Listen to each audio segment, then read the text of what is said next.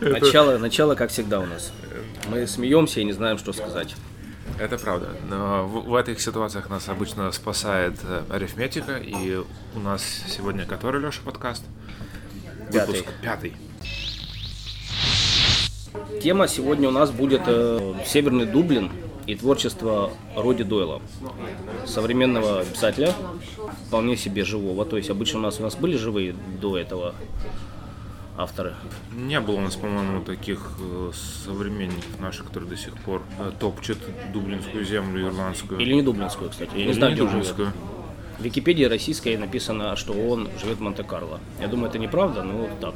Ну, всякое может быть. Ну, в общем, он жив и, возможно, даже здоров. Это, кстати, важно, что он э, в Монте-Карло хотя бы в Википедии прописан, потому что он, э, в отличие, опять-таки, от наших предыдущих героев, которые закончили жизнь э, кто как, но не имея особо коммерческого успеха при жизни, вот он имел его по полной программе. А, Он автор ну, десятка точно успешных романов, и э, из них несколько успешно были экранизированы. Вот так. Отлично. А алкогольная тема? Алкогольная тема тоже будет присутствовать, и э, почерпну я э, основную тему для сегодняшнего подкаста из э, фильма, который поставлен по, по книге этого автора, По первой книге. по первой книге автора, и просто посмотрел, что они пьют, и решил об одном из напитков рассказать подробнее. Пьют они две вещи. Одном из двух, да. Да, пьют они в основном два напитка, но так вышло, что об одном из них мы уже рассказывали в самом первом выпуске подкаста, поэтому остался второй, и это будет, э, даже раскрою карты заранее, это будет Калсберг. Напиток. Напиток, да. Его они глушат там пинтами, только песня.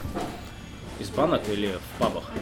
По-всякому. Ну, в основном в пабах, но и в, в гримерках между выступлениями тоже они его выпивают. Тут надо отметить, что герои фильма и книги, соответственно, они живут все в северном Дублине, в вымышленном районе Барритаун. То есть они как бы все оттуда, и они все то, что здесь называют working class. Да. Я не знаю, как это правильно перевести. Рабочий класс Ну, режет ухо рабочий немножко, класс. но... Да нет, так, э, пролетарий. Да, только они все не работают там, но ничего. Ну, не, не рабочий, рабочий класс. Потому что у нас рабочий класс это рабочий, который на фабрике работает с утра Да. до ночи и недоволен эксплуатирующим элементом. Конечно. А тут эти пацаны, они не особо работают, потому что в 80-х в Дублине работы было как напитка, два, наверное, да? Возможно, Может, да. четыре работы было, а, а пацанов в фильме 10. Больше, чем 4. Да, и там много дам в фильме тоже, кстати.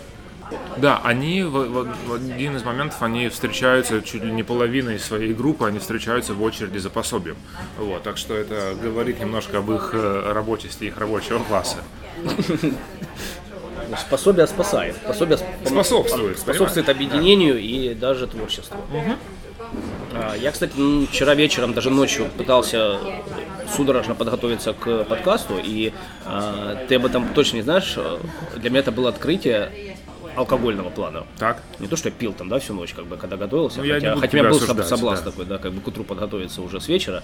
Вот, но а, я прочитал где-то часа в два ночи вчера, что, кажется, есть такой напиток, который в Британии называют Black and, Black and Tan, в честь британских этих э, парамилитаристов. Так. А в Ирландии его называют Half and Half. И угадай, что это? Вот я, я бы не угадал. Э, Напол- наполовину сидр, наполовину а пиво. вот и нет. Пиво и пиво. Это стаут, то есть Гиннес, ну, любой другой стаут, и лагер. И так как они разной плотности, они, собаки, не смешиваются. Слушай, ну один раз можно попробовать. Один раз живем. Ну, и мы, один- мы сколько уже прожили, а до сих пор не знали об этом. Да, Потому да. что Шанди я знал, да, это там пиво с, э, с э, содовой, Да, с лимонадом. да.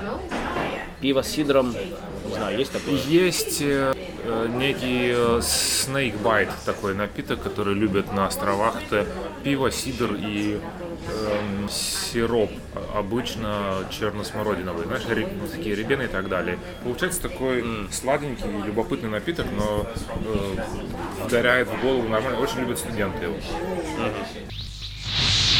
И надо, наверное, сказать, что мы все-таки не записали, ну, точнее, не записываем подкаст в Северном Дубне, мы его видим через реку, но сидим все еще в Южном. да, Поэтому да. здесь могут таких э, изысков не, не знать.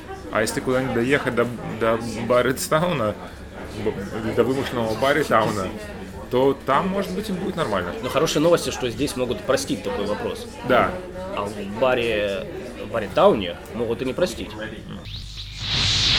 Да, в общем, первый роман э, Дойла называется The Commitments. Такое странное название, которое на русский переводят как «Обязательство». И фильм, который по этой книге сняли, тоже так и называется. Речь там о некоем Джимми Рэббите, или Джимми Кролике. Давай его назвать Кролик, наверное, так. давай. Как герой фи- книги Абдайка. Прикольно, помнишь, был кролик беги, кролик, что-то там. А, да-да, там трилогия целая, по-моему. Мне кажется, кролик звучит прикольнее, чем Рэббит на русском.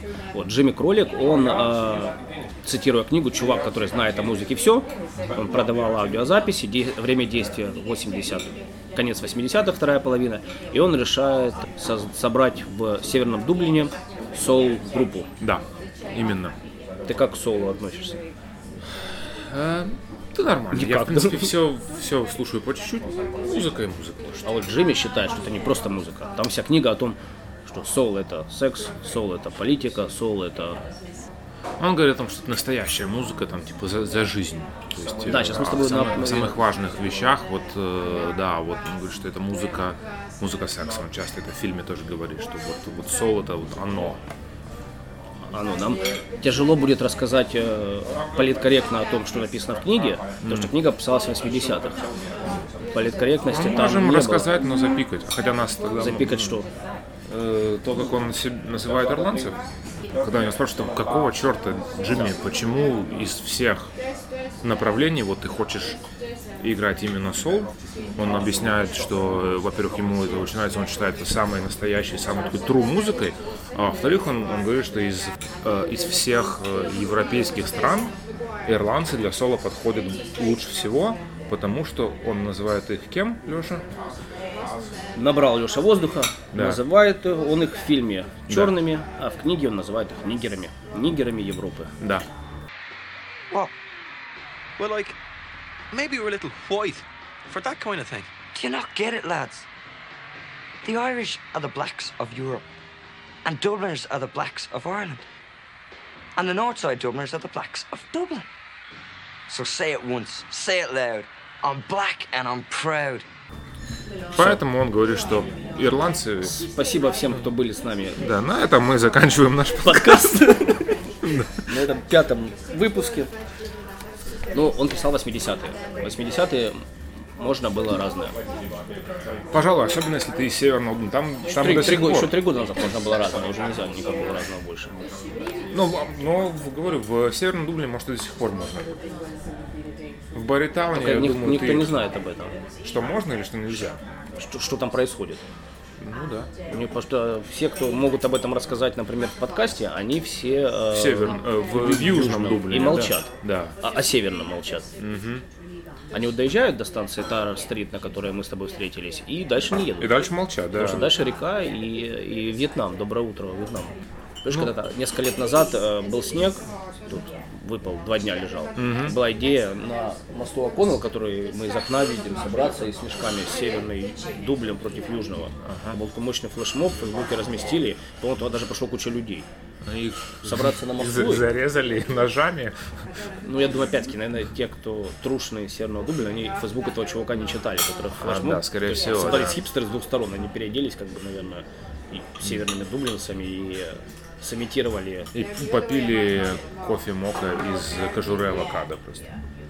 прямо с кожуры попили. Да, да, так ты, а ты не знаешь, есть такая тема модная. Нет. Заваривают Нет, подожди, кофе в, подожди, в кож- в кожуре, поддают. Я, я отвечаю тебе. Мы дисклеймер сделали, что все, что мы здесь говорим, Кроме кожуры авокадо, это правда, да? Все, все, да. Окей. Вот. Но, кстати, сейчас, мне кажется, мы так немножко отошли от темы, но если возвращаться к ней, вот э, ты, как человек, который книгу почитал, все-таки, расскажи о том, как она написана, и что вот то, что мы здесь трепимся, это, в принципе, дань написания. написано, написано она была необычно, и это вызвало, это стало причиной ее успеха коммерческого, в первую очередь. она практически вся состоит, она написана как сценарий, то есть это диалоги. Он сказал, она сказала, то есть Джимми сказал, потом чувак из его группы сказал, и второй чувак сказал. Иногда даже непонятно, кто из них что говорит. Там просто обмен репликами, и надо сидеть и знаешь, Это пьеса, по сути, если так подумать. пьеса, у тебя в хотя бы... формате да, пьесы. Да, но у тебя в пьесе подписано слева кто говорит, а справа что говорит. Да. А тут просто реплики, и иногда тебе нужно сидеть и считать. То есть кто что сказал, потому что, знаешь, бывает, ты не понимаешь. Да. И это, и он это делал, наверное, естественно. У него очень короткие эти реплики. А Они все насыщенные нецензурной лексикой. О, да. О, да. И в каком-то из интервью, он то ли в шутку, то ли всерьез, сам Дойл сказал, что ну, рецепт у меня простой. Побольше диалогов, побольше пропусков. Он сказал gaps, я не понял, что он имел в виду, но gaps, наверное, может быть, не, не договор, Недосказанности недосказанности. какой-то, И если не знаешь, что сказать, сейфак. Все просто. Ну и не самый плохой рецепт. Да. И плюс он написал ее на то, что местные считают ирландским английским. Сейчас мне это сложно будет Ну, Давай попытаемся, все равно. Это... объяснить, потому что мне сложно понять. То есть я в книге не заметил большого уж количества слов, которые вот специфичес- специ- специфичны для э, Дублина или для Ирландии. Потому что иногда в некоторых ирландских книгах я эти слова вижу, и даже в словарях они помечены как. Ирландское там наречие. как- типа, да. да, да, да, окей. Тут у него очень много вот этих апострофов, которые в тексте обозначают то, что они глотают Да, да. окончание. Как он там, по- полотализация? Нет. Не будем туда лезть, сейчас вы, вызовем Кстати, да, мы, мы в каком-то подкасте это слово э, после третьей пинты произнесли, И пришел, да. и мы тогда знали, что оно значит. А Времена щас- меняются. Времена Видишь, мы- мы, меняются. ближе к северу сейчас уже все это вы- выветривается. Да, вот и э, у него там много мата, действительно. Да. Однообразного, кстати. Ну, то есть фак, факин, факин. Вот это. Они короткие все фразы очень. То есть он вообще писал, и он, некоторые другие книги, о которых мы будем говорить потом, они тоже написаны короткими предложениями, специально. Был справедливый вопрос у критиков к нему, высказанный или не высказанный, то есть может ли он по-другому писать. Может ли он писать, ну, как Лев Толстой Более развер- развернуто, да. Потому что успех а, был огромный. Кто-то из ирландских писателей, не помню кто, в интервью, наверное, завидуя по хорошему успеху, сказал, что издатели продали роман The Commitments уже всем на острове. Осталось только овцам продавать. Что они планируют сделать? Потому что все равно Слушай, ну это, это признание. это признание, особенно после фильма. Фильм был успешный, и он вывел роман на международную сцену и добавил, наверное, очень многое, на самом деле, к э, книге, потому что в книге диалоги там нет описания. Вот фильм начинается, ты помнишь, чувак идет по э, какому-то рынку блошиному и кассеты продает там. Ну, то есть такие дублинские какие-то, Да, да. северного Дублина типичный антураж. В книге этого ноль. То есть там нет ни, ни, ни слова описания. Там Джимми крутой пацан, Джимми знает за музыку, и потом там рассуждение о том, И что потом Джимми общается. да, чем Отис Рейдинг круче, чем или не круче, чем другой какой-нибудь соул, блюз музыкант там Правильно. 60-х. Никаких описаний для аутсайдера, человека, который не живет в Ирландии, о том, как это все выглядит, нету вообще. В фильме это все появляется. Тебе фильм понравился? Ты его досмотрел? Я нет. Я, значит, я только Да, фильм, фильм неплохой, мне он понравился. Он довольно легко смотрится и чуть-чуть сложнее понимается, потому что приходится все эти реплики познавать на слух, и они, естественно, там не стесняются, глотают все э, слоги, которые проглотить можно, обильно ругаются и так далее. Но фильм, да, хороший, мне понравился. Интересно было посмотреть, что сейчас вот, э, живя в Дублине, некоторые вещи, которые показываются в фильме, они в принципе, изменились не очень сильно. Там в некоторых кадрах они едут на Дарте, это наша местная электричка. И мне кажется, что там те же вагоны, в которых я сегодня приехал. То есть, может быть, их и обновили, но не факт. А кроме Дарта? Вещи, которые выдают, то, что это все-таки фильм с прошлого, как- в одной из сцен он идет в какой-то подъезд, и местный пацанчик пытается в лифт, по-моему, затолкать коня. Или он выходит из подъезда с конем и что-то объясняет, что вот надо было куда-то доставить лошадь, и она куда-то не пошла, и он вот выходит из жилого дома с лошадью просто. Потому что может. Да. Потому что у него есть лошадь. И, и дом, видимо, тоже у него есть. Да, ну, то есть такие, такие моменты, но вот культура выступлений по кабакам, по каким-то условным молодежным клубам, она, в принципе, сохранилась. Чуть-чуть антураж кабаков изменился, чуть-чуть, но до сих пор здесь живая музыка, э, open mic nights, все это есть. Приходи, играй, пой, танцуй, и все будет отлично. Ну и бухай, конечно же. Вот это сохранилось в полной мере. Большая часть фона в книге это вот или в фильме даже, вот я не знаю, потому что из книги не все понятно. Когда смотришь фильм, это становится как бы все понятно, потому что ну, визуально экономическую сложную ситуацию ее, наверное, проще передать, чем, э, чем описать в книге, в которой еще и описания нет. 80-е было сложно тут. Еще никто не ожидал того всего будущего успеха экономики. Кельтского тигра Кельтского пока тигра. еще не заприметили в джунглях, да? да? Этот э, строитель, который скачет на Кельтском тигре, как, да, да, да. Он Я еще не скакал никуда, он еще, наверное...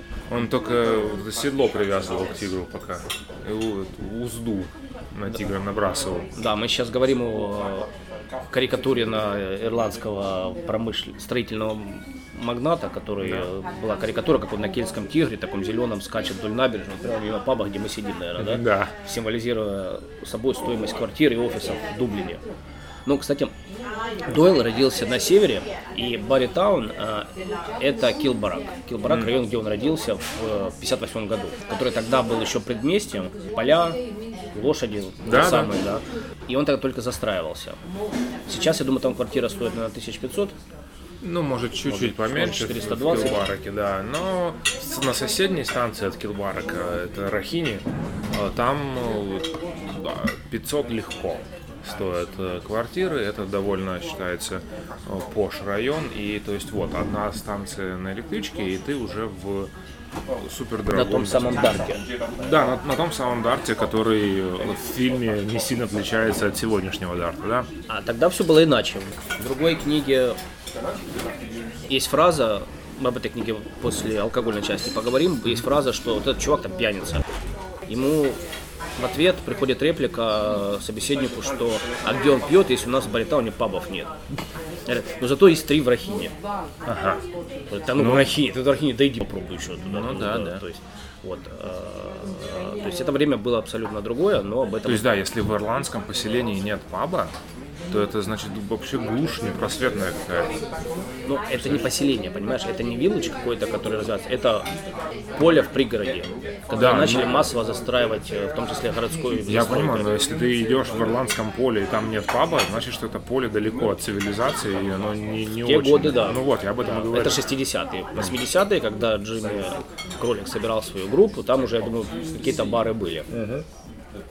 90-е, когда происходит э, действие других книг Дойла, там уже, думаю, еще нормально, да. нормально было, да. Потому, а, и он тему Баритауна, в принципе, не бросал вплоть до нулевых годов. Мы, кстати, не успеем поговорить о его творчестве вот последнем, да, свежем, потому что он пишет, чувак этот, много. То есть плодовито. Плодовито, да. да. Он писал, кстати, книги для детей, несколько успешных очень. Он писал пьесы, он писал сценарии для хороших таких телевизионных постановок, э, об одном мы упомянем. Мы будем вести сегодня разговор о трех книгах э, Commitments, о которых мы уже начали говорить, о, о романе Падди Кларки «Ха-ха-ха», за которым получил Букера, первый, кстати, первый ирландский писатель, получивший Букера в 93 году. И роман э, о Пауле Спенсер, женщине сложной судьбы. Что мы еще о Commitments не сказали? Роман этот издал на собственные деньги, взял кредит. А, вот, а, да, да и это интересно. напечатал тысячу копий. Книга стала бестселлером моментально. Роди Дойл навсегда забыл, что такое ну, быть да. школьным учителем. Ага. Поселился в Монте-Карло, как говорит русская Википедия. Я, я не верю этому, но мне кажется, он тут живет, но тем не менее ну, если он уже там написан, он, наверное, туда заезжал хотя бы, да? Ну, наверное, не, не совсем уж он барахтает напечатать. Он единственный из баритаунов, кто добрался наверное, до Монте-Карло. До монте да, вот это хорошая, э, интересная ачивка такая, да. Можно было взять с собой лошадь, например, еще, но... В Монте-Карло? Ну, ну, это, это, это, это Брэддон Бин бы так сделал. А кого ты удивишь лошадью в Монте Вообще, Там да. люди с яхтами, личными самолетами, ну что, ну лошадь есть и... Осла. Вот. Осла и тележку. Ужас. У нас, у нас абсолютно литературный подкаст получается, дорогие да. слушатели, сегодня. Потому что... Мы эволюционируем. Ди- диалоги, в принципе, в, в книге, я так понимаю, похожим образом построены. Он сказал, он ответил. А не знаю, что сказать, говори факт, правильно? Да, да. Ну, То есть и мы пока этот рецепт еще не пустили, пока но, что но скоро. у нас имидж такой, что мы знаем, о чем мы говорим, что мы ни разу еще не ругнулись. Представляешь? На русском. Ни на каком. Но слово фактом мы пояснили. Мы цитируем. Я уже читал. Ну, цитир, цитата, из цитаты не выкинешь слово, ты знаешь. Окей. Вот а, важный, а, важный такой еще момент, и мы закруглимся наверное, за коммитментс и перейдем к алкоголю наконец-то. Так. Весь роман и все, что в нем происходит, можно сказать, что они вырваны из текущего какого-то исторического контекста ирландского. То есть там нет важных этих тем, религии, нации, там, плохой погоды, то есть всего того нарратива, который из книги в книге в ирландской литературе кочует, Слушай, а там про империалистов даже нет ничего?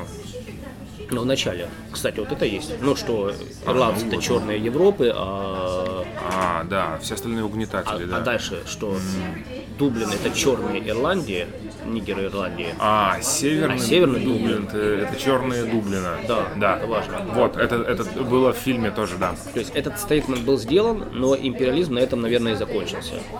Просто расшатывают э, скрепы нашего подкаста. Как, как мы можем рассказать о какой-либо Мы найдем, мы найдем, ирландской мы найдем книге, чтобы не, не упомянуть Но- проклятых империалистов. Тяжело. Проклятые империалисты были в чем? Что а, исторических корней в книге нет, ну, есть там, не- там нету отсылок к прошлому славному ирландскому или неславному, никакому нет. Там есть комментарии насчет американской музыки, сколько хочешь, насчет английских и американских телепрограмм. То есть весь культурный контекст, он определяется не Ирландией, а западной поп-культурой да. империалистов.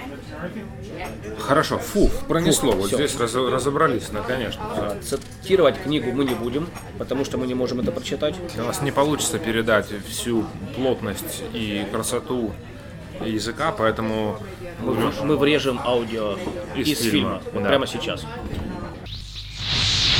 Перейдем к алкоголю. Перейдем к алкоголю.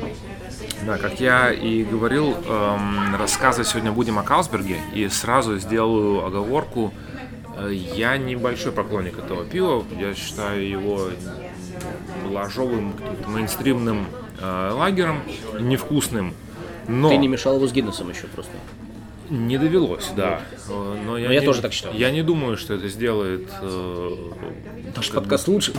сделает наш подкаст лучше и сделает э, честь Калсбергу, скорее Гиннес испортишь только. Но дело не в этом. Если отключить как бы, пивного сноба и посмотреть все-таки на это с точки зрения какой-то исследовательской более, При этом ты, я тебя перебью, если ты сидишь под вывеской какой, что в принципе ты его отключить не можешь. не могу. Вот вывеска, которая в нашем баре э, висит, как и подобает вывескам, да, А про тебя, кстати.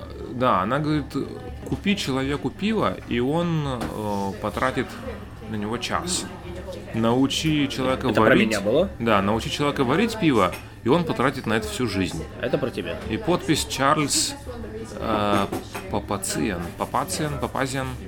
Не знаю, какой-то итальянский армянин, видимо. Из Лимерика. Да. Шарль Папазян. Француз. Вот. И, эм, но при этом, если отключить пивного сноба, которым я иногда все-таки, мне кажется, являюсь, но стараюсь это в себе ограничивать, и посмотреть на, на Калсберг немножко шире, на самом деле Нет они, предвзято. Что они сложно, сделали сложно. очень много хороших вещей. Подожди, они так откуда вообще? Они Сами вообще откуда? из Дании. Ага. Это, э, пожалуй, ну я не знаю, второй или первый по значимости датский бренд. Я не знаю, кто круче, Калсберг или Лего, но вот кто-то из них. Лего. Лего, думаешь, да, все-таки? Круче, Не чем знаю. Калсберг. Я вот здесь можно поспорить, э, кого знает больше. Ты вот, вот, но не суть. Эм, Я когда начал готовиться к подкасту, вообще, почему я выбрал Калсберг, потому что герои фильма Commitments довольно часто не только ругаются, но и бухают. И бухают они преимущественно две вещи. Э, Гиннес и Калсберг. А в фильме они крепкие напитки пьют? Возможно, они иногда их попивают, но львиную долю алкоголя, который употребляется в фильме, составляют э, Гиннес и Калсберг. И для э, людей, которые по какой-то непонятной никому причине начали слушать наш подкаст с пятого выпуска, мы упомянем, что о Гиннессе мы уже рассказывали в выпуске номер один. Если вас интересует история этого напитка, то послушайте, пожалуйста, первый выпуск, там э, есть что узнать. А в подкасте номер два мы рассказывали о Мэйв Бреннан, Да, но она не напиток. которая была кузиной мамы Руди Дойла. Ты гонишь сейчас Нет, нет? я сейчас трезв. Почти. Вот за это надо выпить, потому что Ирландия страна не очень большая. И мы, кстати, об этом говорили. Она пыталась вернуться в Ирландию в какой-то момент, помнишь, из Нью-Йорка. И жила тут Да, по да, соседям. Да, да, да. да, И вот она жила, она жила у них дома.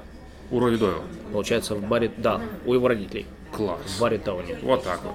Вот это интересный поворот, это клево вообще. Все они связаны. Мы еще свяжем ее, все остальное с э, островом Бласкет большой. Большой, да. Да. Или Бласкет, я уже забыл, куда К ударение. пятому выпуску все запутывается. Да. Продолжим про Ну, слушай, мы, мы, мы все больше и больше просто людей освещаем в своем подкасте, и вероятность того, что они между собой как-то связаны, она тоже увеличивается. Учитывая размеры всего происходящего вокруг Да, нас. То есть все, в принципе, здесь логично. Но вернемся к Алсбергу, да, там тоже есть что послушать. И вообще я решил рассказать немножко о самой пивоварне, нежели о пиве, которое они варят. Потому что пиво у них, э, я считаю, довольно спорное, я об этом расскажу чуть позже. Но давайте немножко истории. Я человек, который пивом увлекается и интересуется довольно много, и сам его варит. Э, Я, например, э, не задумывался о том, что значит Калсберг вообще. Но если бы у меня спросили, как ты думаешь, что значит Калсберг? Вот я бы ответил до, до того, как я начал исследовать этот момент, я бы подумал, ну, либо название района, либо фамилия. На самом деле, сейчас будет интересно. Э, Основателем э, пивоварни Калсберг является некто Якоб Кристиан. И вот сейчас будет внезапное. Н- Не Калсберг. Ты, ты очень близок. Якоб Кристиан Якобсон. О нем, на удивление, немного информации. Я, я, я подчеркнул из, из Википедии и из источников, которых нашел на, э, на сайте Калсберга. Но это очень любопытный, получается, человек. Его называют Википедия английская «индастриалист». В нашем...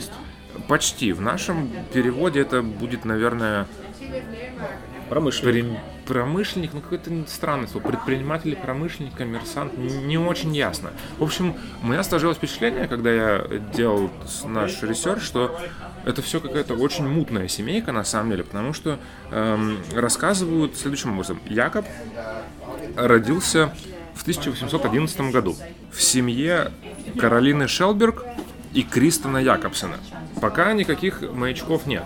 Но вот в этом же предложении на странице указывается, что он родился в семье Каролины Шелберг, дочери ткача, и Кристона Якобсона, сыне фермера.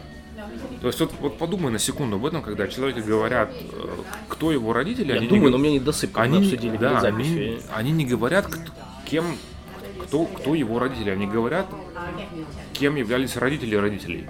То есть мать этого человека была дочкой ткача или ткачихи. Ну, может быть, дело в... а кто она сама вообще? Может быть, дело в преемственности и в том, что шансы процентов 90 у тебя быть тем же, кем был твой Может родитель. быть, но почему не написать? Он родился, его мать была ткачиха. Это же цеховое общество.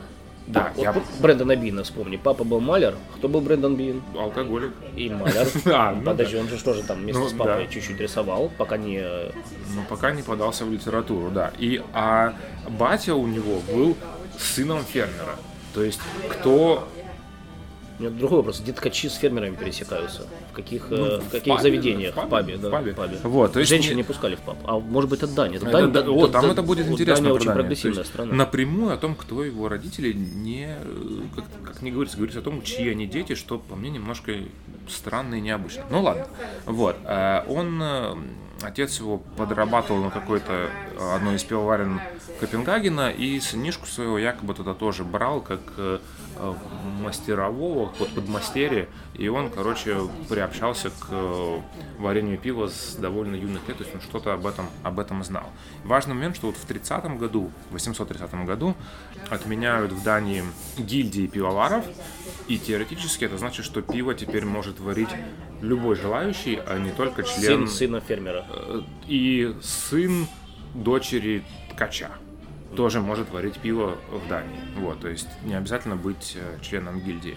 Я так понимаю, что денег у них все-таки в семье водилось нормально, хотя об этом никто открыто не говорит, но вот в 1936 году э, кто-то завозит в Копенгаген баварское пиво, либо он его как-то находит, пробует, ему очень нравится.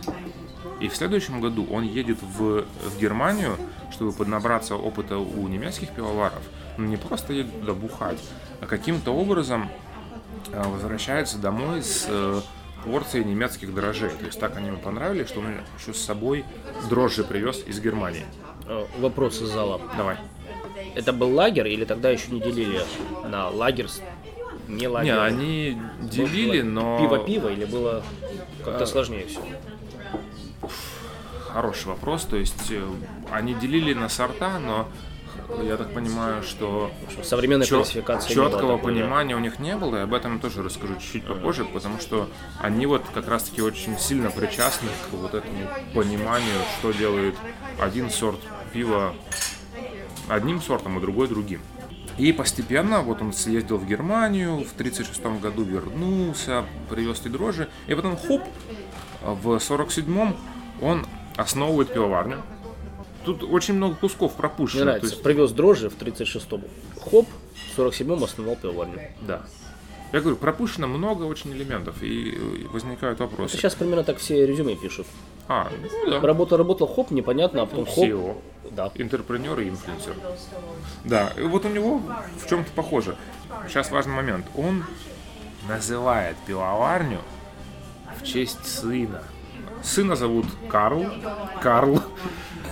И возводит он эту пивоварню... А Сберг кого зовут? на, а, возводит эту пивоварню на каком-то холме в районе Валево. Берг это холм. Бе- Бел- Берг это холм. То есть Ка- это Карл Карлов холм. Да, пи- пивоварня Карлов холм. Вот, мать его Лаура Хольст, но про нее не сказано практически вообще ничего. И слава богу. Да. Потому что иначе мы закончим в 3 часа записывать все это. В 71 году строит еще одну пивоварню и отдает ее сыну. Здесь нужно сделать оговорку. Сын не просто там что-то бодялся, он помогал бате на, на пивоварне тоже, и его Якоб отсылал в несколько стран, во Францию, в Бельгию, в Германию, еще куда-то. Вот. И сын набрался вот этого пивоваренного тоже опыта, и батя, видимо, дела шли у компании очень хорошо, построил ему пивоваренку, говорит, на, сынку, вари, только давай договоримся так, ты варишь эль и портер, а я буду варить лагерь. Вот, Потому что вот Калсберг это, это лагерь. Ну и все, они ударили по рукам, э, но, как говорится, что-то пошло не так.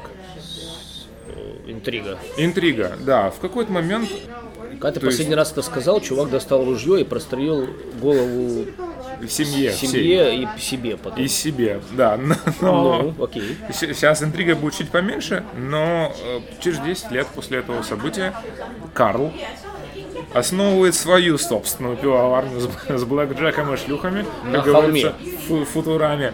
Э, Не знаю, где именно. э, И называет ее, сейчас следи за руками, он называет ее Новый Калсберг. Что самое подлое, он начинает уже несколько лет к этому Это моменту война, это война олимпийцев, олимпийцев с титанами просто. варить лагерь, падла, начинает. Тот же, что папка варит. думаю, Тот же сорт. Хотя договаривались немножко по-другому. Понимаешь? Бунт. Бунт. Бунт. Конечно, якобы. Я все время за какие-то драматические повороты в нашем подкасте отвечаю. Сейчас драма. Якобы, то есть старшему, это, понятное дело, не нравится. То есть я не как бы выкормил там грудью этого своего отпрыска, а он тебе такую подлянку кидает. Ну, говорит, я тебя вообще засужу нахер сейчас. И, короче, Якоб э, подает на сына в суд. Якоб Якобсон. Да, на Карла. И сейчас еще один поворот, и он суд проигрывает. И ему приходится переименовать пивоварню Калсберг свою в старый Калсберг, а у сына новый Калсберг. Представляешь, как Знаешь, я вижу в этом позитив. Мне нравится, Да? что Да. сын... Вернее, отец подает на сына в суд, проигрывает, что это значит, что есть суд. Суд есть. Ты да. просто представь, если, например, бы а, индустриалист какой-нибудь Демидов, я заб- не знаю их имен там, да, которые там Урал осваивали, сыну сделал фабрику, а сын вот таким образом с ним поступил. Не было бы суда, Не была бы было бы. смерть сына, Да, и фабрика, возможно, и сгорела. его бы, тело бы сбросили в штольню. Да. Я думаю, об этом даже бы история не узнала никогда в жизни. Это А правда. тут, смотри, был суд, Тут иначе, иначе, да. Здесь суд, культура какая-то, общение между поколениями. Батич и проиграл его, хотя он ну, был большой, в принципе, фигурой уже в Дании на то время. Ну, он огромное предприятие. Коррупция не случилась. Непонятно, очень много черных пятен, но эм, я потихоньку эту часть сейчас буду закруглять. Еще вот один момент, который надо сказать, что в, в 75 году, еще до всех этих судов, Якоб основывает при пивоварне, сейчас опять же большой момент, он основывает лабораторию. И цель лаборатории – это изучение процессов обжарки ячменя, соложения и ферментации. То есть он, он был, в принципе, таким сторонником научного подхода к, к задачам и при своей пивоварне основал вот эту лабораторию, чтобы ученые исследовали, как это все работает. Не, не- Research and Development. да, R&D полный. Э, и Это, по-моему, кстати, первый R&D, вот такой пивной настоящий. И есть до сих пор даже какая-то э, награда, э, связанная с одним из ученых этой лаборатории, которая дается вот людям, которые в какой-то пивной сфере делают открытие. прикольно. Вот. вот он от- ее открыл, набрал туда кучу народу, и потом из этой лаборатории э, вышло много клевых открытий и достижений. Чуть-чуть попозже расскажу, что из этой лаборатории вышло. Много хорошего на самом деле. Продолжим мы О литературе. о литературе. Чуть было, я не забыл о чем. Будем говорить о четвертом романе Дойла, называется «Падди Кларки. Ха-ха-ха». За этот роман он получил Букера. Добившись успеха грандиозного с первыми тремя романами, написанные в одном стиле примерно и про одни и те же темы и истории, кардинально меняет направление и пишет от первого лица роман глазами десятилетнего ребенка. Да, это действительно кардинальное изменение. Есть русский перевод в рамках библиографии одного автора. Я стараюсь одну книжку на русском прочитать, а одну там, или сколько получится, на английском. Тут я русский не стал перевод читать, потому что, во-первых, это сложно перевести, как видит мир десятилетний ребенок. Во-вторых, переводчица одного из детей назвала Лаймом, а не Лемом. Я, у меня сразу вспомнилась картинка, как Лем Нисон в каком-то фильме кому-то, наверное, пробил голову, когда его назвали Лаймом в Америке. И, и я перестал читать. Прочитал ее на английском.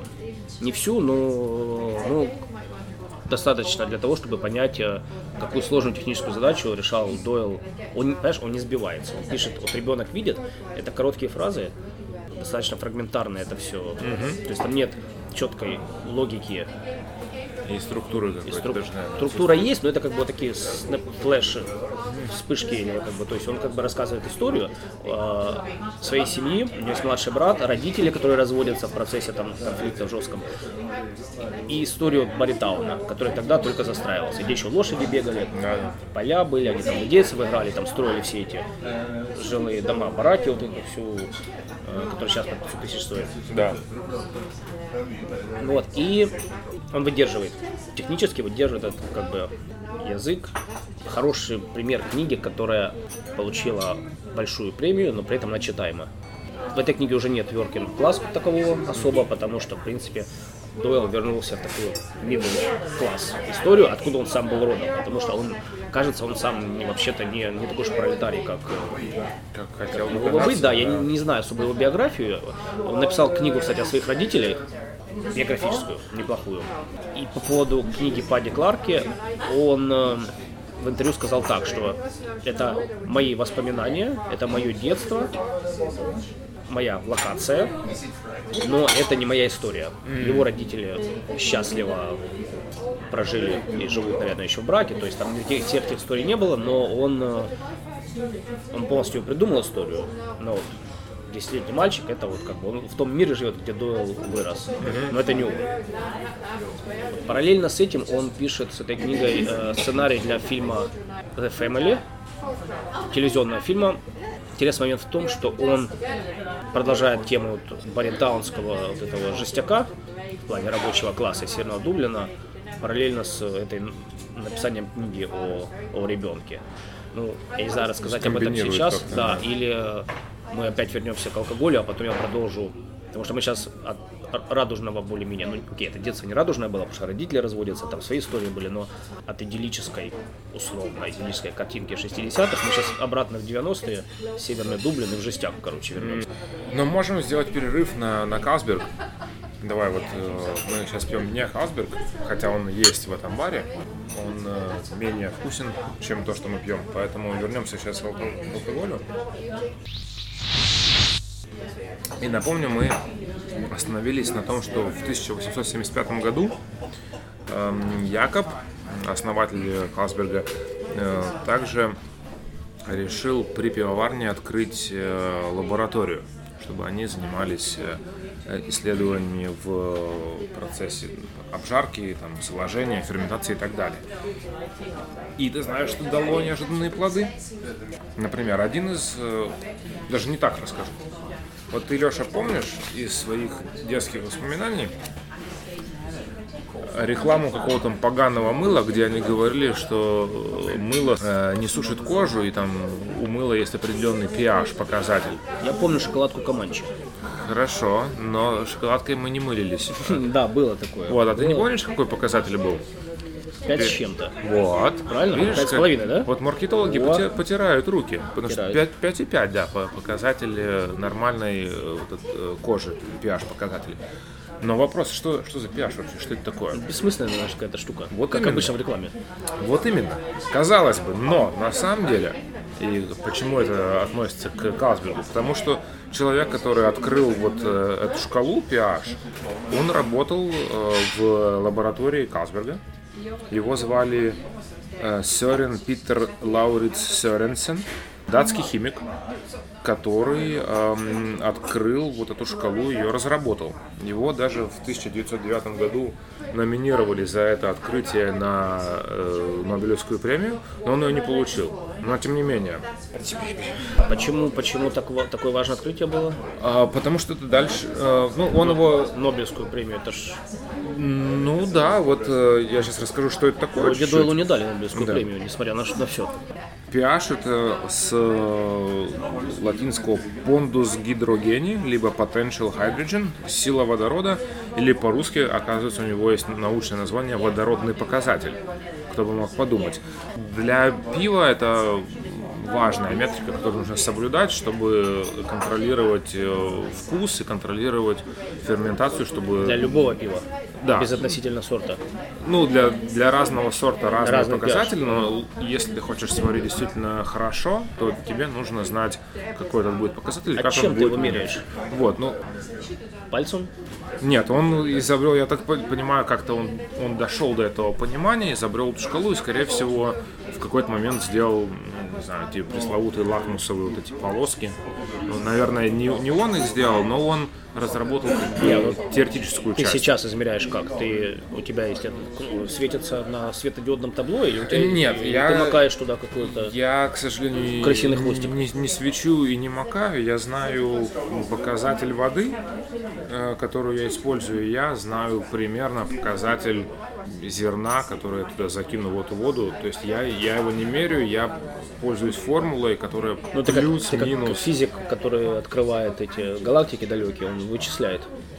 Э, Ну, примерно. Я использую всякие присадки для воды тоже, чтобы, если мне нужно его повысить, там это одни, если понизить, это другие. Я сейчас не помню, потому что я не химик, но я э, не меряю м, непосредственно, я вычисляю примерно, как должно быть, и надеюсь, что примерно так и получится. Окей. Вот. То есть э, реклама рекламой, но это показатель очень, очень важный, и, и он используется не только в пиве, а вообще много где. Тебе нужно понимать э, кислотность или щелочность какой-то жидкой среды, чтобы ну, опять же, чтобы кожу не пересушить, или чтобы, э, например, его используют, когда разрабатывают правильный сплав для определенных деталей. Если там винт подводной лодки, тебе нужно знать соленость там воды, чтобы сделать правильный сплав, чтобы его коррозия не сожрала так быстро, как, э, как другой сплав. Ну, какие-то такие вещи.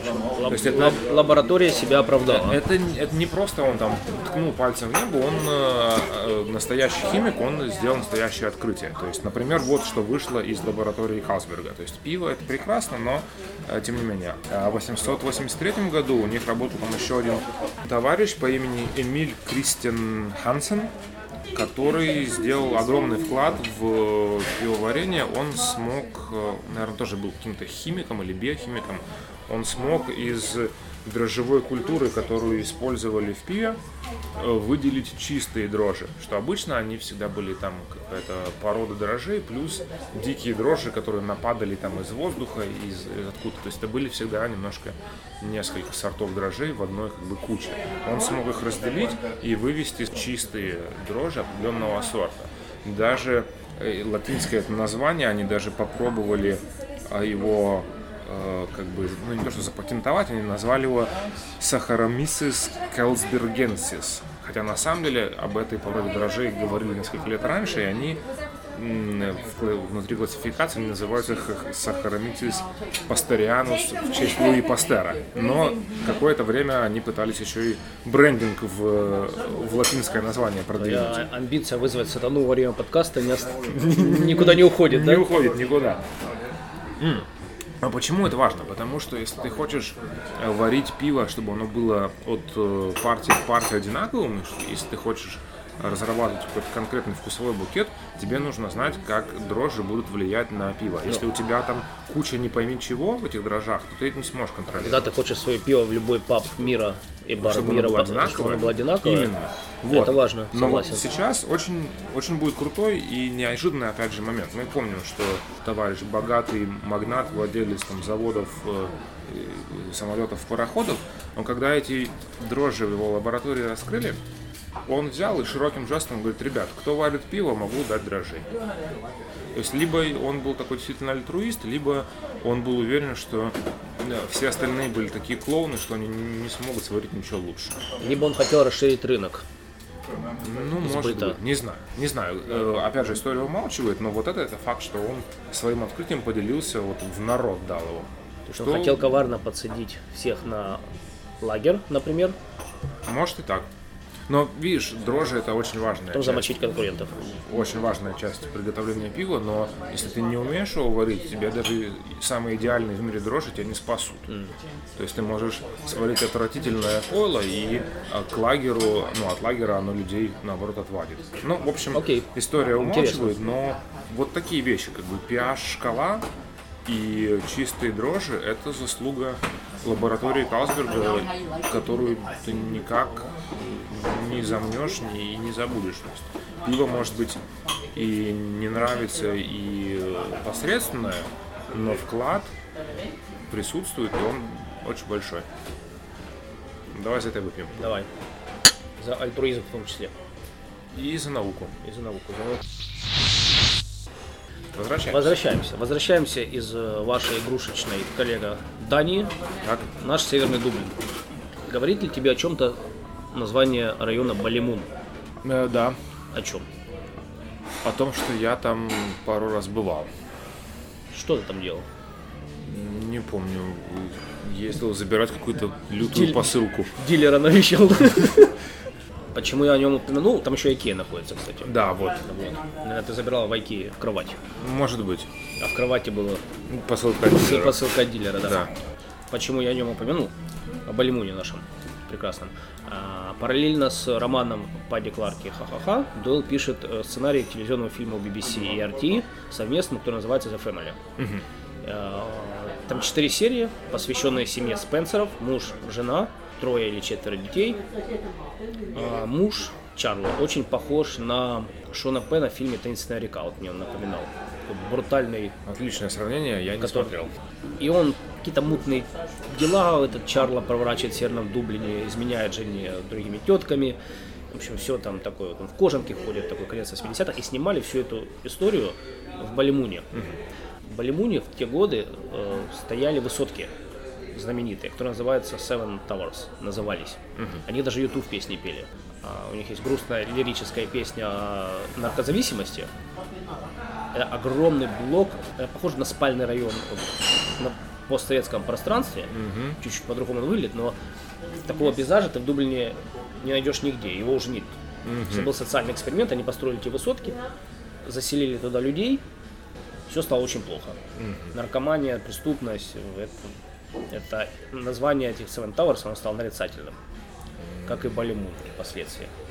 Что ты сейчас интересно рассказываешь, мне кажется, в фильме я в какой-то момент вот, вот этот парень, который тащил лошадь в лифт или из лифта. Может быть, Там кстати, были какие-то да. очень подозрительные высотки, которых я не видел. Я думаю, где они такие дома в Дублине Да, нашли? да, это они должны быть. Вот на- Серо-белые такие. Серые, да, такие. Я думаю, блин, это звучит Потому выглядит что их как- нет. Как дома из, из моего детства. И их нет, их взорвали А, в тогда 2005 всё году. сходится. А когда поняли, что абсолютно невозможно контролировать уровень преступности, наркомании и всего остального в этом гетто, которое сами же власти себе и сделали, они расселили, и в 2005 году последнюю из них снесли. Вот так, а нельзя было сделать бизнес-инкубатор? Не знаю, ну на ютубе видео, как красиво они взрывают весь бизнес-инкубатор. То есть высотка стоит, они заложили взрывчатку везде и чертям. То есть не разбирают ее экскаваторами, Да, да. а реально красиво взрывают. Интересно. И когда в первых кадрах фильма The Family появляются эти высотки, это район, по которому этот Чарла чешет в кожанке своей, такой думаешь, ой, слава богу, что я не живу в Северном Дублине. Ну, я к тому, что Барри Таун, Килбарак, Дойла, был, да? да, чуть-чуть другая история. Сейчас придешь в Килбарак, там будет все нормально. То есть Да. такого, такого хардкора как бы уже нет. Не только снаружи, но и который внутри в этих семьях происходит. Там, кстати, это Паула, главная героиня, жена Чарла, она, она пьет Хайнекен все время, кстати говоря. Не все Ну, время, но, по крайней мере, У нас сегодня Касберг, но они... то есть из, из банок. То есть это такой white trash, white trash история слегка, как бы по-ирландски. Вот, и это, этот телевизионный фильм, он был популярен, потому что версия, скажем, версия ирландскости, Irishness, которую Роди Дойл сначала в Commitments, а потом и в этом фильме, она сильно отличалась от того, что те люди, которые читают книги в Ирландии, такие вот literary fiction, да, как бы, ну, не, не криминальное там чтиво, а вот такие, да, они таких историй, ну, наверное, ничего не слышали. И фи- таких фильмов не видели, потому что этот фильм обсуждали широко на телевидении, потому что все сели с фантом искали. Типа, fuck? Ну, где- это вообще все происходит? А Так те, вот тут. правильно, а те, кто жили вот тут вот, они узнавали себя. Они узнавали улицы, они узнавали дома. резонанс такой, смотри, он апеллирует ко всем по- по-своему тогда. Более того, это же Дублин, ты узнаешь еще и актеров, которые там играют. О, да. Ты, потому ты- что это- ты даже лошадь можешь узнать. И лошадь может быть, потому что это лошадь, не знаю, Джеймса Брайана соседней улицы, Да. реквизированная съемочной группой. К чему это все? К тому, что роман, который еще один я хотел бы обсудить, и он мне очень понравился, наверное, больше, чем все, все, все, остальное, что написал Дойл, это роман, который называется, сейчас я это прочитаю, потому что там длинное название. The, the Woman Who Walked in the Door. 96 год. А, так совсем свежий. Ну, 96 Ну да, да. Ну, довольно как и свежий. Дойл живой еще, Да, да. живее всех живых. В этом романе он продолжает историю Паулы Спенсер. My name is Paula Spencer, and I am an alcoholic. My name is Paula O'Leary. Uh, no, no. My name is Paula Spencer, and I am an alcoholic. I like alcohol very much indeed. Чарла, мужа ее четкого в косухе уже пристрелили к тому моменту, год назад. Она себе даже развелась, а потом ее пристрелили. Она пьет дико. Она работает уборщицей, убирает офисы и дома. И это написано все это от первого лица. То есть Дойл совершает еще один такой маневр неожиданный. Он только что написал успешную книгу Букерскую премию получил Да, за «Десятилетнего «Десятилетний матч». Тут он начинает писать как алкоголичка 39 лет, живущая, опять-таки, все тоже в вымышленном Баритауне где-то, у которой еще четверо детей при этом. Мужа застрелили. Перед тем, как его застрелили, он и периодически ей навешивал абьюз, как умел. И это печальная книга. То есть шутки, шутки The Commitments о том, как лошадь заходит в лифт, они мгновенно кончились. То есть Дойла обвиняли в том, что он немножко делает эту историю веселее, чем она на самом деле есть.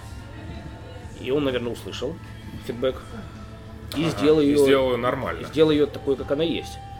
И тут, наверное, много кому тоже не понравилось. Или Думаю- наоборот. Думаю, как минимум в очередной раз все оценили его техническое умение на этот раз написать от лица женщины. Он пишет опять короткими фразами. И это понятно, потому что на самом деле, ну, если ты хочешь написать такой психологический поток, монолог от лица женщины, то, наверное, очевидно, что ты будешь пробегать по этим коротким фразам. Ну, во-первых, человек так, наверное, думает, а во-вторых, так проще, мне так кажется, да, то есть... Ну и опять же, это женщина из э, определенного сословия Кстати, да, это круга, ты да, очень то есть хорошо это заметил. Не, не там преступление и наказание, где ищущий себя студент, да, размышляет, Да, а, да. а это женщина, которую застрелили какие-то колдыри бывшего мужа колдыря, Не, который не её- колдыри, а гарда. Гарда застрелила? Потому что он грабил дом. А, я думал, другая банда. Хорошо, Гарда застрелила мужа, который бывшего, который Мужа. грабил дом, И тебя при этом бил, и у тебя трое или четверо детей. Ты как э, Родион Раскольников рассуждать не будешь, там у тебя чуть-чуть по-другому, я Ну, думаю. кстати, да, ты очень хорошо заметил, и критики отмечали, что Дойл очень хорошо держит вот это вот стиль рассказа ее. Единственное, в чем он срывается, где-то я прочитал об этом, что его английский чуть-чуть более грамотный, чем он мог бы быть, как цельное что-то, он очень... Очень и- и ты хорошо когда- передает, да? Да, и этот образ, он, он офигенный. То есть ты читаешь об этой женщине, как она рассказывает о своем детстве, потом она все время скачет во времени, она рассказывает, там, было 12 лет, как они там с пацанами гуляли на соседних улицах, как они в школе были, потом она рассказывает, как они с Чарла встретились, были на свадьбе, у них была свадьба, и она перескакивает в настоящее время, когда его уже убили. То есть начинается роман с того, что приходит полиция и говорит о том, что Чарла все, все, да, как бы поехали на познание. Вот, и она вспоминает свою жизнь. Это постоянное как бы, кружение вокруг одних тем. Бедность. Это женщины, живущие на пособие полностью. То есть, когда они получают пособие, дол, да, они идут в паб. Они собираются с подругами, с сестрами, у нее там три сестры, по-моему, идут в паб, когда они получают все пособия на своих детей, которых у них По три минимум по три каждый. минимум. То есть да. там по нынешним временам по 540, 560 извини. Ну вот. Нормальные деньги. Ну, на паб хватит. На паб хватит, да. А, Тем более в Баритауне, там чуть-чуть попроще цены, чем здесь. То есть она садится пресловутый дарт, на полдня едет убирать вот тут дома или офисы.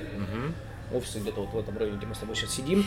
И в этом плане интересно, что этот дарт и в фильме, и в книгах, ты все время встречаешь его, у него, как по мне, появляется такой слегка мифопоэтический вокруг него.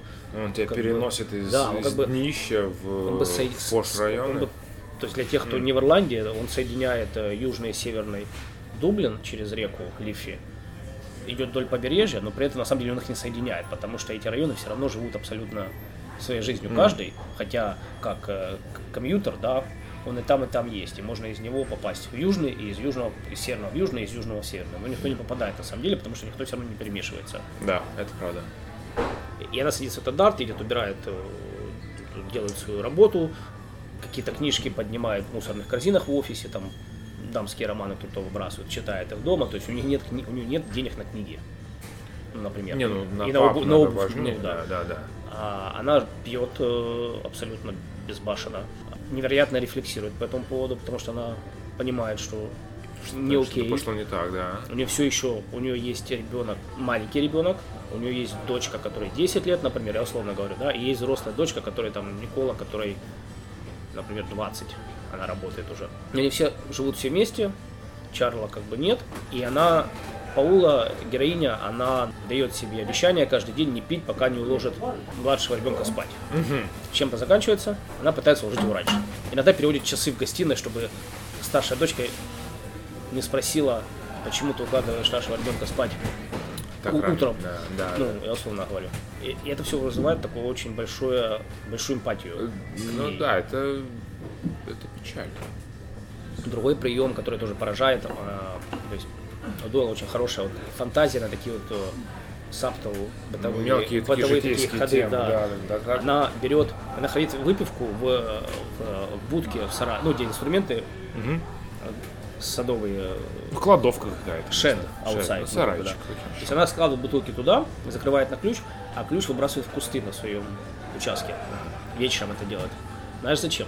Чтобы потом сложнее было Да. искать. То есть она потом идет, ищет его без там с фонариком или с чем-то какое-то время.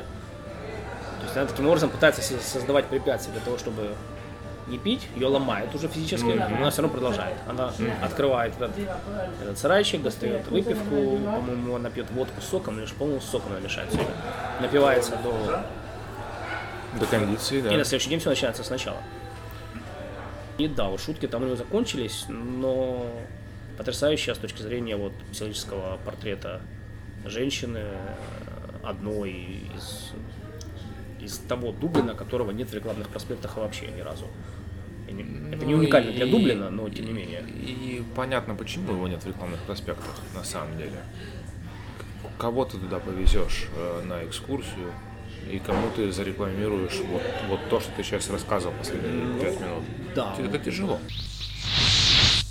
Интересные пироги. И слушай, мы, наверное, потихоньку подходим уже. Ох, уже давно, наверное, подошли к концу хроно- хронометража. Я просто для того, чтобы на какой-то более позитивной ноте Вернулся в игрушечную Данию, в страну вы- Лего. В страну Лего, да, и страну пива. Просто чтобы чуть-чуть на более веселой ноте закончить, я скажу, что в итоге старые и новые Калсберги сливаются в одну компанию, то есть отец с сыном они все-таки помирились. Это произошло в 1906 году, и Карл становится управляющим директором. Важный момент. Отец дожил. Да, отец дожил. Он, он, 96 лет было. он был долгожителем, да. Он умер, по-моему, в следующем году. Сын успел помириться. Да, они успели.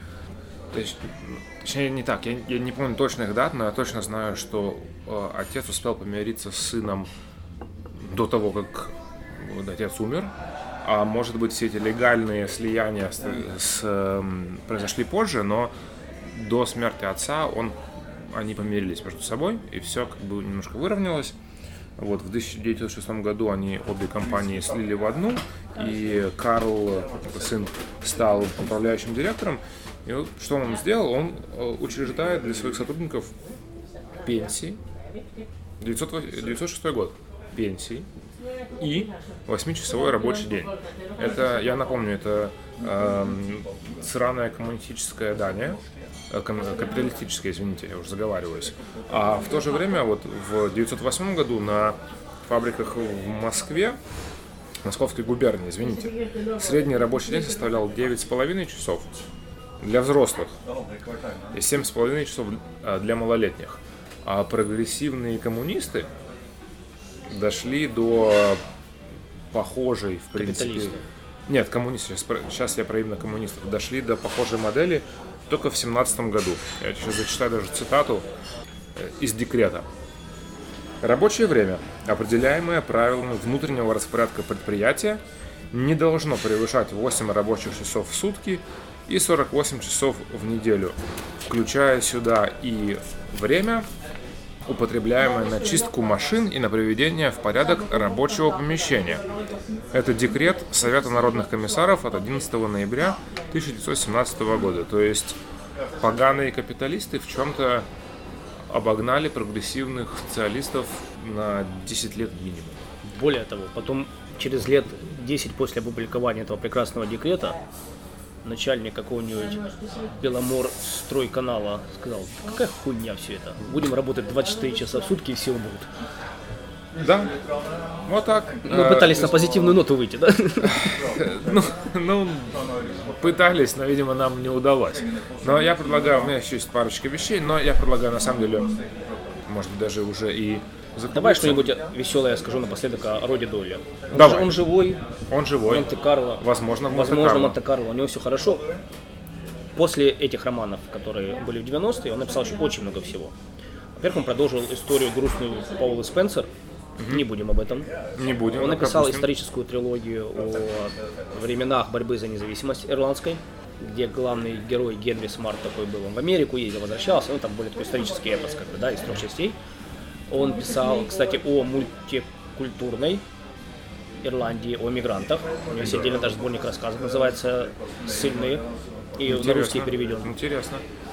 Он написал сборник рассказов, тоже о Северном Дублине, он такой уже middle класс, как бы хороший, да, больше с мужской точки зрения, когда уже дети уехали уже, то есть он опять пошел на какой-то еще один уровень эксперимента, дети уехали, и вот там чуваки А ну, чуваки остались. Чуваки остались, с женой разговаривать не о чем, дети уехали, и он такой ходит по улице Северного Дублина и думает, а Икею понастроили везде, там, Да, не многоэтажки взорвали зачем-то. да, Кому мешали, все да? стало хорошо, это уже пост Celtic Tiger, все стало хорошо, но по-прежнему Ну, ну, не непонятно, у них. что с этим делать. Да. Не, у них финансово все хорошо, то есть экзистенциальные какие-то вещи, они остались. А он написал прикольную книжку, очень легкую, называется Two Pints. Диалоги двух чуваков, которые собираются каждый, каждую неделю в пабе. Там, гла- там главы датами названы. Это книга про, про наш подкаст. Примерно чем-то, да. То есть только они встречаются каждую неделю, там типа, 7 июня 2011 года. Следующая глава, она получается будет какого 7 плюс 7 сколько? 14. 14. Вот они встречаются там какой-то день, ровно через неделю. И там разговоры из серии, вот там А- Обама приезжал. Плюс он детскую литературу писал, Родину. И он даже сделал какую-то школу писательского мастерства для детей, очень популярную, через которую много детей прошло. Ну, то Слушай, есть ну, он какой-то очень чувак. многогранный такой писатель, в принципе. То есть он может и, и от лица детей, и для детей, и от лица каких-то буйных музыкантов, и от лица пропитой несчастной женщины, и все у него получается. Я правильно А понимаю? злобные критики все равно говорят, а вот, Не хватает. вот где-то что-то да, вот они его критиковали Не, ну, истори- у них исторические работа романы. такая, да. что критиковать. Ну, он поэтому- хорош. Вот, вот, из всех э, перечисленных вещей мне больше всего понравился вот про эту женщину. Это просто потрясающая книга. Ну и Падди Кларки тоже. Телевизионный фильм The Family есть на YouTube. А, Но вот. его смотреть я не рекомендую, потому что первое желание собрать вещи и уехать отсюда, когда ты его смотришь. Но если у кого, если кому не хватает до последнего шага какого-то да, натхнения, толчка, да. натхнения, как говорят в Украине, вдохновения, то можно посмотреть. Хорошо, может быть, если больше людей посмотрят и уедут, может быть, цены станут попроще на аренду. Давай за это выпьем. Давай.